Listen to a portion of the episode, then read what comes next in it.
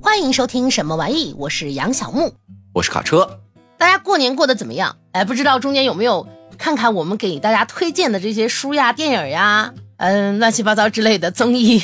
嗯，是的，但是我估计可能大概率从现在开始，大家都要面临一种困境，什么困境啊呢？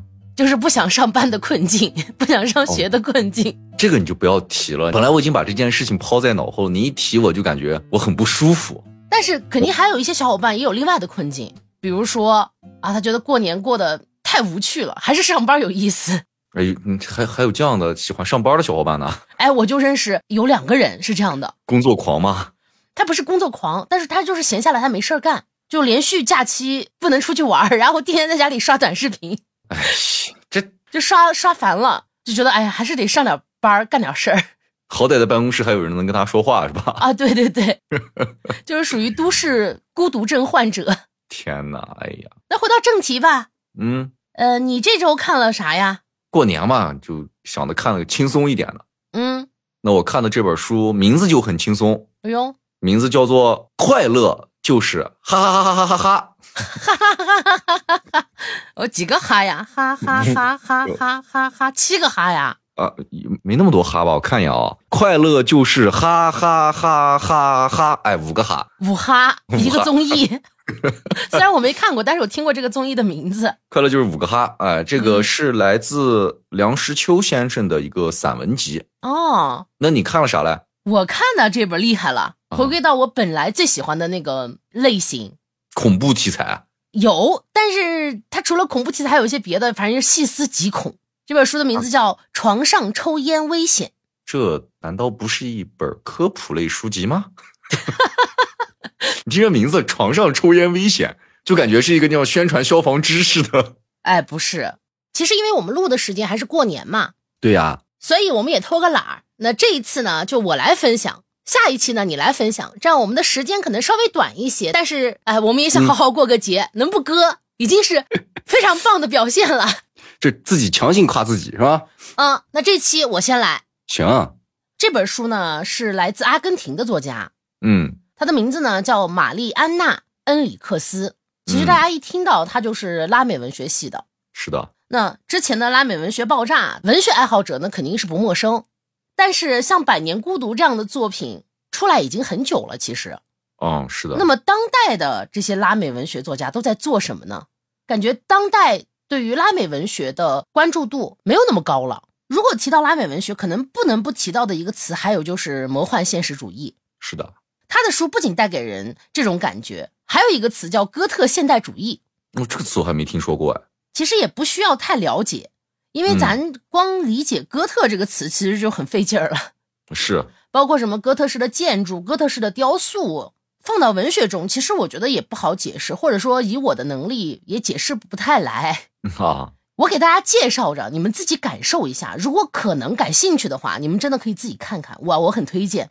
啊，我甚至看完了这本《在床上抽烟危险》之后，我立马又把他的另一部书加到了我的购物车里。那本书叫《火中遗物》，这个作家给我一种很熟悉的感觉。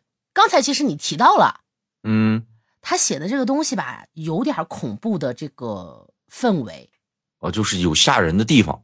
对，几乎在《床上抽烟危险》这部短篇小说集里面，啊，每一篇都是属于细思极恐型的。不能细想的那种。它里面充斥了很多刚才你说到的恐怖、灵异，还还有有欲望、孤独、堕落、哦，猎奇、悬疑。这么刺激的一本书啊！除此之外，还有一些很正经的，比如说关于现实世界的扭曲、人性的扭曲、政治、哦社会，还有我们当今的贫富差距。他关注的都是一些很现实，甚至我可以说，大部分都是我们都市人现在都有的困境。嗯，别看我的形容，感觉有点儿类那种类型文学的样子，啊但其实他的问题，他所想表现出来的东西，都是其实都是挺严肃的一个问题，因为有很多都是我们当代人的生存有关，还有这个心理的困境有关的。啊，那它也是还是在反映现实嘛？对，那我为什么说它是细思极恐呢？是因为他的这个小说的故事，每每到了高潮的部分，啊他就会给你戛然而止。啊，就不说了。你就自己想吧。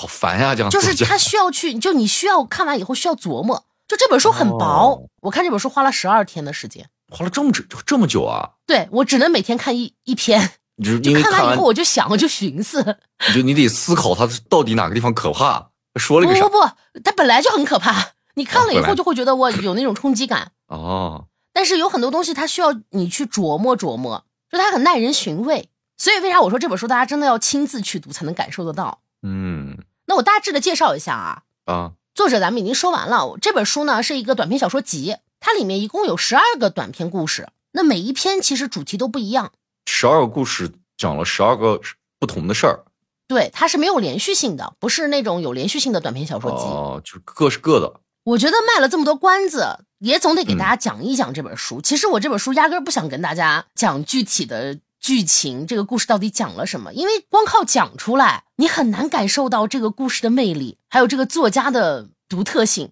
但是我又不能不讲，对吧？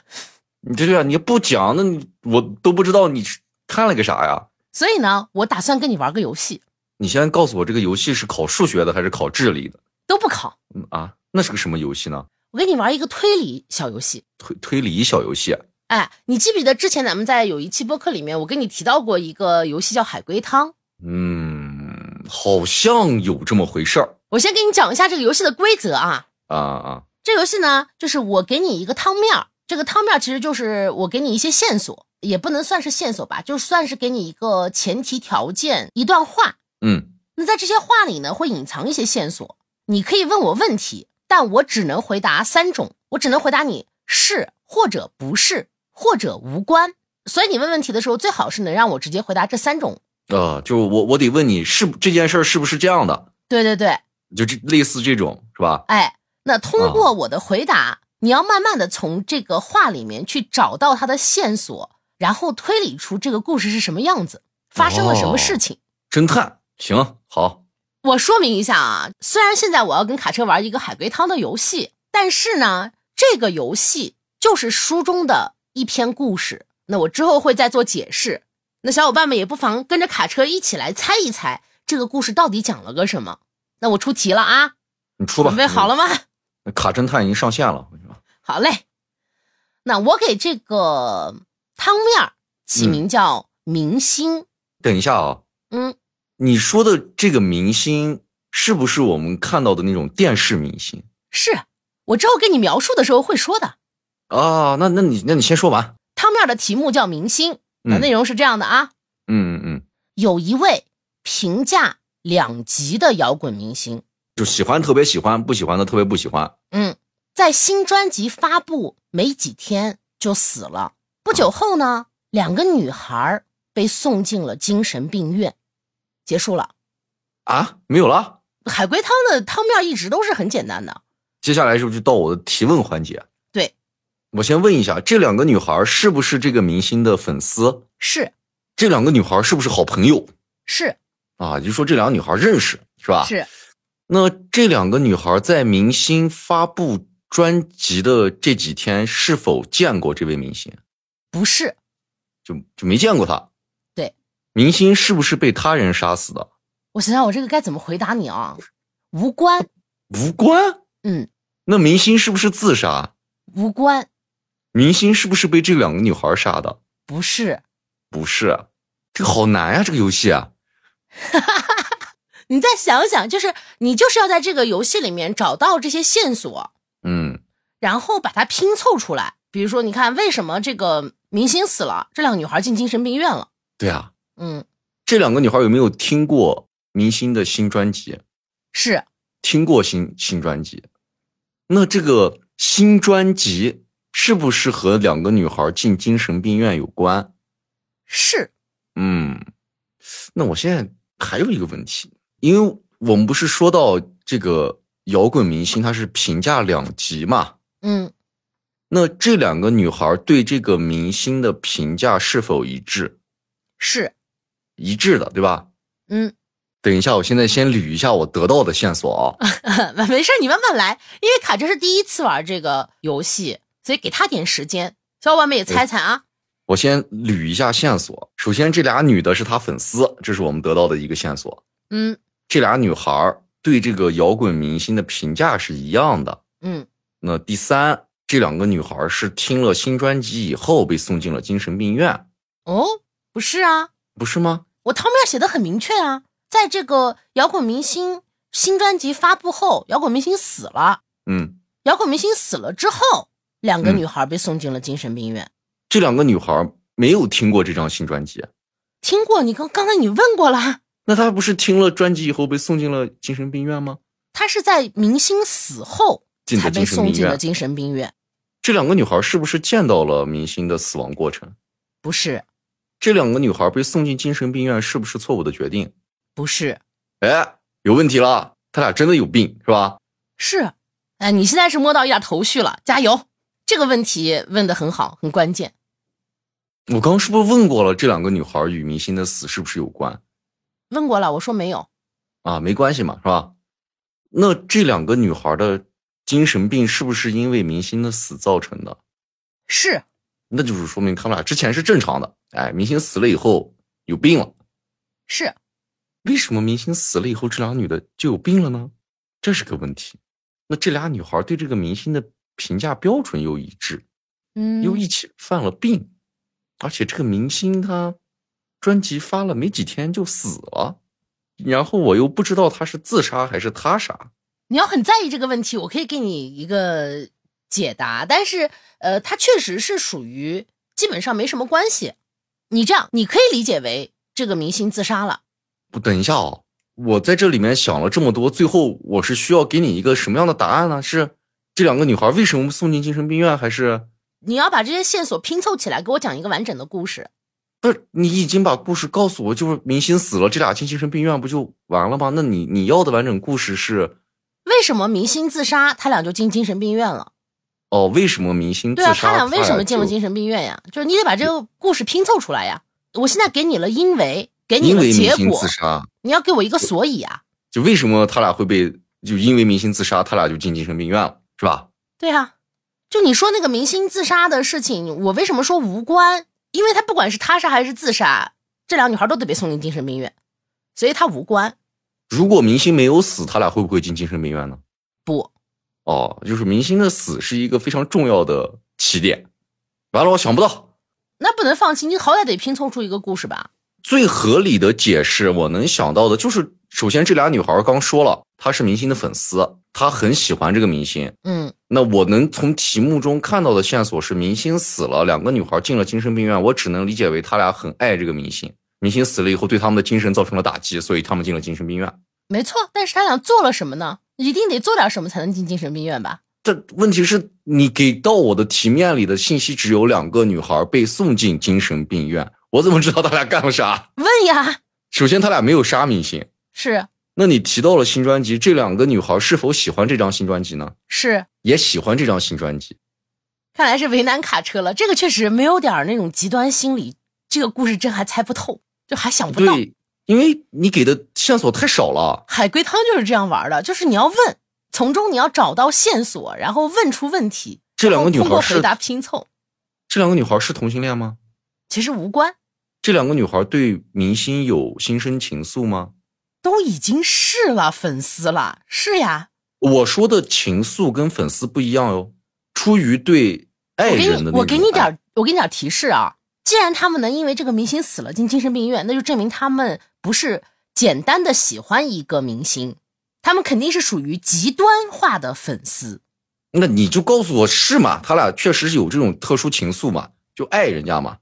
我只能说他是极端化的粉丝，不能说是不是爱，因为如果这个可以嗯定义为爱的话，很奇怪。就属于病态的爱嘛。只能说病态的追逐吧，因为在里面他们对他是没有什么性欲啊，没有那种的，没有哦想要说一定要和这个明星在一起这种心愿是没有的，刚才我也问到了，就是明星死前跟这两个女孩是见过的无关。哦，无关啊，就见不见都无所谓。是也就是说白了，这两个女孩见不见这个明星，跟他俩进精神病院都无所谓，都是因为明星死了以后，他俩就直接自杀了啊，不，直接犯了神经病，你问犯了我，精神病。再来再来点提示啊！你刚才问我的是明星死前跟他们见没见过面，我回答无关。啊，嗯，你那就是可以明明你可以考虑一下你自己的问题中的某个词和我的词的联系。那我只能理解为明星死之前与他们见不见面是没有关系的嘛。但这个问题你可以往下想想，就我往下想的逻辑就是明星的死也与他俩无关嘛，嗯，再往但是深可想想，但他俩变成变成精神病是跟明星见面有关，是，哎，这是你第二次问到点子上，他俩是不是对明星做了什么出格的举动？是明星是否对他俩这个出格的举动十分的愤怒？无关，也就是说，明星的态度在这个里面没有任何的关系。那这两个女孩做完这个事情以后，这个出格的事情以后，是否得到心理满足？是那这个事情是这两个女孩一块儿做的，是吗？是那这两个女孩与明星的这次见面是否有身体接触呢？是还有身体接触，这两个女孩是否对明星诉诸了暴力？是，还有暴力，啊然后他俩还得到了满足，都满足了，为什么还要进精神病院呢？因为这个事儿肯定是一个非常不堪的一件事儿。往极致了想吧，我估计现在可能已经有很聪明的小伙伴可能已经想到了，可怕的点是，明星居然对这个事情的反应与这件事儿无关，你想想为啥会无关？有肢体接触，有暴力，还无关。他是在死前见的明星呀、也不是明星的尸体呀、你想想，你之前问我他们见面的问题是什么问题？我不是问了他俩死前是否呃不明星死前两个女孩是否见过这个明星吗？对呀、那也就是说他俩对明星的尸体做了什么嘛？是哦，我的那这这这这这逻辑就通了啊！对，那重点他是俩那个死前，你问的是死前，我还专门加重了这个音呢。啊啊啊！我把自己绕进去了啊！那这就对了。那他俩对这个尸体做了一些不可描述的事情，是还有一定的暴力，然后他俩被送进了精神病院。是，那他俩这个暴力造成了明星尸体缺缺缺胳膊断腿吗？就少某一个部分吗？是，哎呦，慢慢接近了哟。 你是不是现在现在体会到这个游戏的乐趣了吗？没体会到，那给的我东西太少了。给你东西多，还需要你参与游戏吗？他他他他他他他对这个尸体做了一点事儿，然后把这个尸体缺胳膊少腿儿了啊，少了某些关键的部位。他们是否将缺少的部位带走了呢？不是，啊，就从某一方面来说也是。那他们是否将带走的部位吃掉了呢？恭喜你，是。啊，他们把某个东西切下来吃掉了。那现在你就可以拼凑出这个故事了呀。不是啊，我我还有问题啊。那你继续问，这个这这个问题就是属于他俩是怎么接触到一个明星的尸体？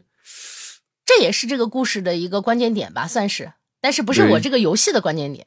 因为作为粉丝这和明星这两个，就是说白了，身社会地位和身份是有差距的群体。在一个明星死后，这两个人能接触到明星的尸体这件事情就，中间肯定是有奇怪的展开，要不然他是不可能去接触到这个尸体的。嗯，这两个女孩是不是在殡仪馆认识人？不是，那这两个女孩是不是通过暴力手段进入到了明星的尸体旁边？我算你是吧？算是，因为它其实不暴力，只是违法。他俩在接触到尸体之前，是否对其他的人造成过伤害？在这个过程中，不是，那他俩是不是类似像小偷一样，偷偷摸摸的接触到了尸体？是那他俩是不是破坏了某一些公共设施，比如说是门，比如说窗？啊是。啊那这个故事就就就就就就差不多，我就知道了嘛。那说吧，那就是这一位摇滚明星的两位女粉丝啊，嗯，在得知摇滚明星死后，因为偏激的对摇滚明星的爱，违法的闯入或者说偷偷的闯入殡仪馆或太平间这种停尸房，接触到了明星的尸体，并对尸体做了不可描述的事情，砍下了尸体的某一个部位，并将这个部位吃到了肚子里去。之后，这两个女孩被发现，被送进了精神病院基本上你对了百分之九十八。啊。那我来给大家还原一下这个故事。这个故事呢是《床上抽烟危险》这部小说集里的一篇，原本的故事名儿叫做《肉》。它讲的呢是这样一个故事，就是说一个摇滚明星，他备受年轻姑娘们的喜欢。但是哦，呢，这个评论界吧，对他的评价比较两极分化。一方面认为他是个天才，然后一方面又觉得，哎呀，他不行。在他发售了新专辑《肉》之后，没过几天，他就被发现就死在酒店里了。他的尸体呢，就有很多的伤疤，大家都是怀疑他嗑药呀之类的，精神有问题，然后最后导致了他自杀。嗯，那这两个姑娘呢是非常喜欢这个摇滚明星，在这个摇滚明星死后不久呢，她不就下葬了吗？但是就是她的墓地，因为时间关系还没有来得及给她封水泥，只是先把它埋起来了。这两个姑娘就偷偷的潜入到墓地里，然后挖开了这个摇滚明星的坟墓，啃食了他的肉，然后就是被守墓人发现，报了警，把他们关去了精神病院。这就是这个故事的全貌。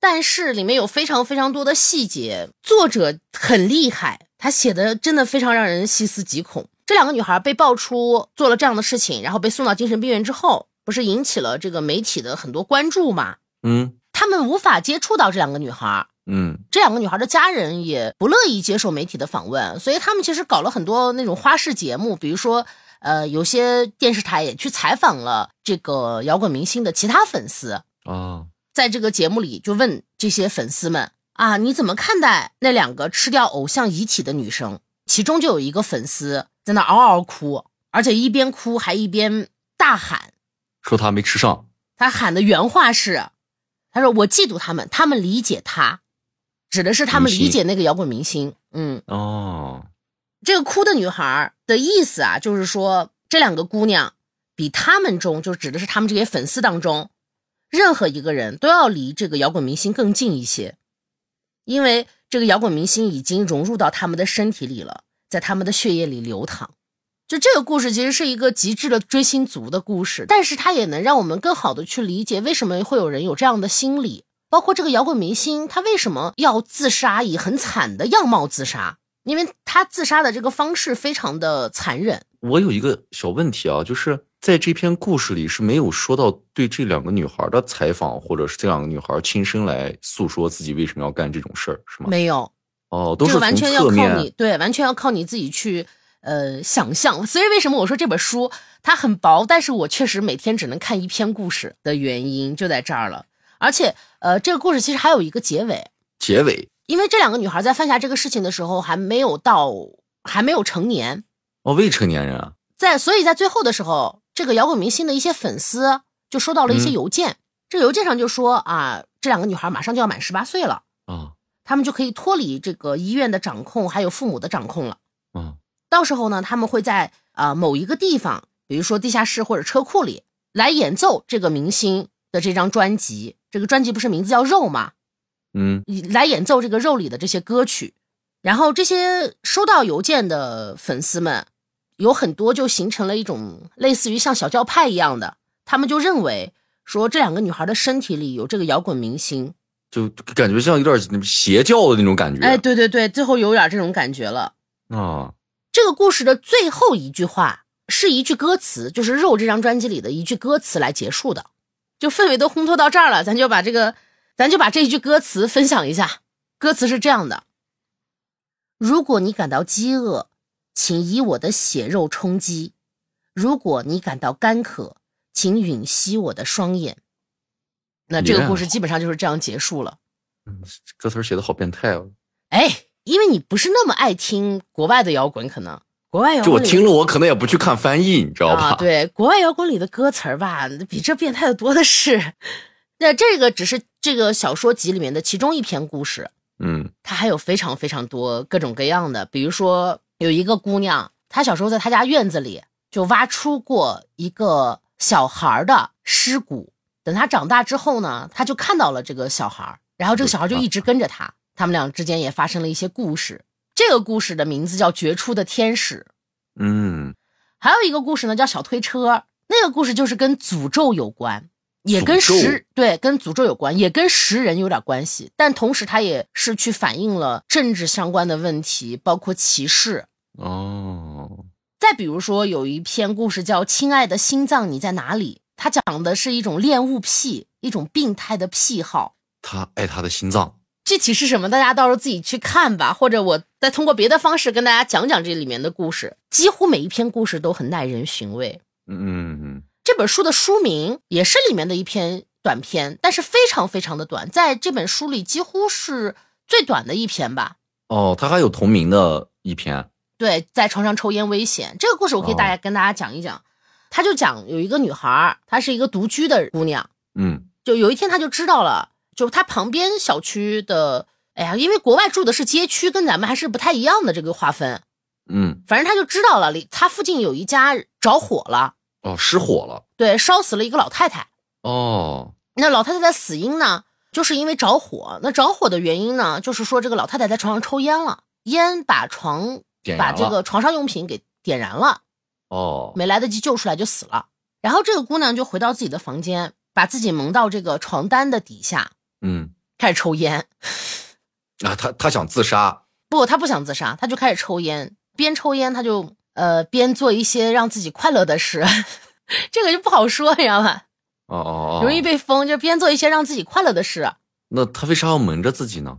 他就寻求一种感觉嘛。因为这个故事里面其实主要讲的是这个姑娘她的贫困、她的孤独、嗯，她的不被理解，她属于在这个社会上的边缘的人。哦，讲述的其实就是她的一个困境。这篇故事其实没什么跌宕起伏的剧情，主要这一篇就是在描述一个人他的孤独、他的困境。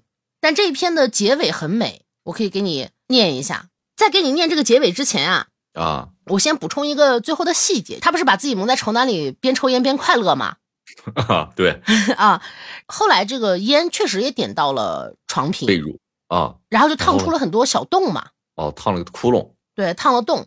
他一看，哎，要着火了，他就赶快把这个火扑灭了，哦，火星儿，他他就把火星儿扑灭了。哦，他还是有这个自救意识的啊，嗯，然后就到了这个故事的结尾，他是怎么写的呢？他说：“如果此时他把头探出帐篷，望向房间的幽暗处，就会发现灯光从床单上烧出的洞里透出，照在天花板上，将其点缀成了一片星河。他想要趟出更多的洞，因为在看到头顶星空的那一刻，他就知道，那是他唯一想要的。”就是他能哦把那种很感觉，他其实就是把很恐怖的东西能描写的有一种凄美感，啊嗯烫出了一片星河，你听 听。麻将大，我跟你说，但玛丽安娜·恩里克斯这个作家，哦，他真的很独特。我为啥说我在读完了这本书之后，我立马又去把他的另一本书放到了购物车里呢？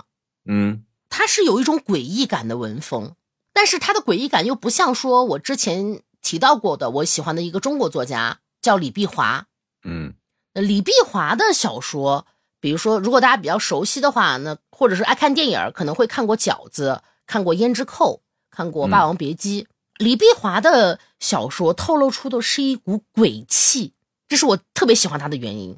恩里克斯他透露出来的是一股女巫的气质，它不是鬼气，是女巫气质，是一种诡异、很诡异的感觉。如果我们要找一个比较相近的，嗯，有点像我们去年读的那个《坟洲记》，安吉拉·卡特。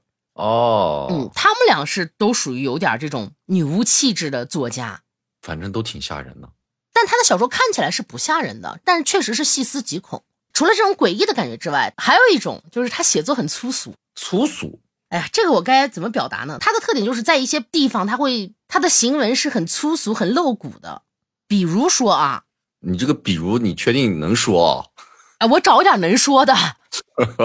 我找点能说的。你找点能说的，你别别说完节目没有了，我跟你 说。具体情节我就不给大家描述了啊，大家可以听一下这一句，他写：“不管我是尿尿还是拉屎，他都会坐在浴盆上候着我，就是很直白，对吧？他他他他屎尿屁全放进来了，啊，再比如说，我们都这么大了，但还有人至今没和男人干过，真令人难堪，很直白，对吧？嗯，哎呀，这个不能不能说， 接下来这句我还是不说了。再比如说啊，这个有点味儿啊，小伙伴们吃饭就别听了。老人褪下他那条污秽的裤子，里面没有穿内裤，在人行道上排泄起来，是稀便，跟腹泻时的差不多，很大一滩。那你就你听听，这是我刚才不是还说到一些不能说的吗？嗯因为我觉得我们的听众里很可能有一些未成年，他有一些很直白的性描写，啊那个对他就不太适合我在节目中说出来。大家感兴趣的话可以自己去看，但是我不建议未成年看啊。就其实这本书我早就买了，嗯我还看过，但我没有全看，我只看了当时的那个同名儿的跟书名儿同名儿的这一篇、哦啊啊，然后就把这本书放下了，我就没看，因为当时我们那个排的书很满，我没有时间看，你知道吧？啊就瞄了一眼，反正对，就等于我只看了其中这个在床上抽烟危险这个同名的故事，嗯然后这次就是把这本书拿出来全看完了。在当时我看那个在床上抽烟危险的时候，我前面也说到，他不是自己在床单里快乐嘛，然后我就总觉得哪里怪怪的，你知道吧？哦他写的也并不是特别的那个啥，还是相有一定的隐晦你听我说嘛，啊有点怪异，就中间的描述。嗯然后我就去找了一下这个翻译相关的问题，啊然后我就查到了这本书的译者叫周瑜杰，他在一个采访中就说，他当时翻译这本书的时候，本来是试图用 稍微文艺点儿的笔法来去翻译的，最后被嗯编辑给退了。编辑说这样不行，你还是得跟这个作者契合，他就写的比较相对，粗粗一俗、些直白、露骨，呃相对这样，这他就就是他的风格对。然后译者就改了嘛，嗯但是因为要过审，其实在，嗯床上抽烟危险这一篇中间，他还是删去了一部分的快乐描写的。哦所以呢，这本书如果大家感兴趣，我查了一下，它还有台版，但我不知道台版具体怎么样翻译的怎么样啊。但其实我觉得看不看台版也不重要，因为它删去的有一部分直白的描写，其实根本不影响这个故事。而且我觉得这个翻译也挺好的，就是它还是很统一的，你读起来是很嗯流畅的。就大家可以看，按照自己的喜好吧。不过台版我没有买，也没有去了解啊，我不知道台版会不会翻译的比较文艺，或者是也有没有删除一部分特别露骨的表达。这个都不好说，这个而且台版也不好买嘛，嗯，相对而且而很言贵，嗯，对。大家感兴趣就自己看一下这本书吧，多的我也不说了，都说到这份上 了。那我的这一本《在床上抽烟危险》就分享到这里。哎，你听完我介绍这本书，你感觉怎么样？我听完你介绍这本书，我的第一感觉，嗯，这本书肯定是你感兴趣的那种。咱都说到了嘛，这里面又带一定的恐怖元素，作家的这个写作的这些风格也是这种需要你细思极恐的，嗯，那肯定你会很喜欢。那你你会感兴趣吗？你要换做我哦，嗯，我可能就像你刚买到这本书一样，我只看了同名的这一款，然后就暂时先放一放了。为什么？啊我真不见得会把这些都看完，我会觉得还是有一些可能我读着会比较累吧，累？哎，这个书不累，它其实故事挺流畅的。但是多少有点吓人。哦，我懂了，就是因为你是容易那种细想的人，对，所以而你且就越想越甚，对吧？而且你不是也说了吗？你一天读一篇，然后想一想，然后再一天读一篇。嗯，就我可能今天读完这一篇，我一我一天想不完它，是是是，卡真是这样的，想的所太以多。所以对我来说，可能这个难度就会比较大，所以我我可能嗯就会拉长时间，甚至会割它。但是小伙伴们，我跟你们说啊，这些故事其实读起来挺过瘾。就是你看着过瘾，哎呦，你想想里面多刺激，罪案啦，鬼魂啦，杀人啊啦，你光这光光咱这海龟汤吃人的就够吓人的了。哦，那里面那不止这一个吃人的。 哎，对我再问问，嗯这，海龟汤你玩着觉着怎么样？首先我是第一次玩嘛，嗯。对我而言，我还是觉得难度稍稍有些大。哦，可能也是因为没有从最简单的开始给你出。比如说，你给我一个游戏的例子，这个例子是呃一二三，然后这个例子会比较简单，我大概会有一个，可能我会有个心理准备。哦，对对对，卡车之前都不知道，我是一上来就对卡车说，哎，今天我跟你要玩个游戏。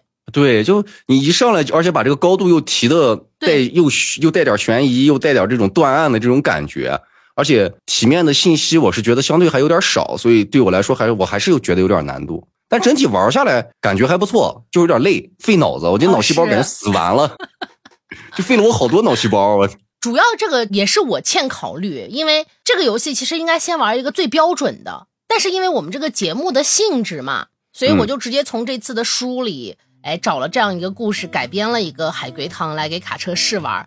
确实，这个难度比刚开始你要先学一个教学关要嗯难很多了。为说明难你卡还车是了，辛苦说明你了还是很看得起我的智商的哇！哦，我看得起，我可看得起你了。只要你不喝酒，我贼看得起你，哎呦哎呦，谢谢。对吧？生啃大蒜，不是，咱们有一些题外话就不要提了。那行吧，那这一期就到这里了。我们下一期交给卡车的，哈哈哈哈哈！嗯，小伙伴们，挥挥啦！小伙伴们，拜拜。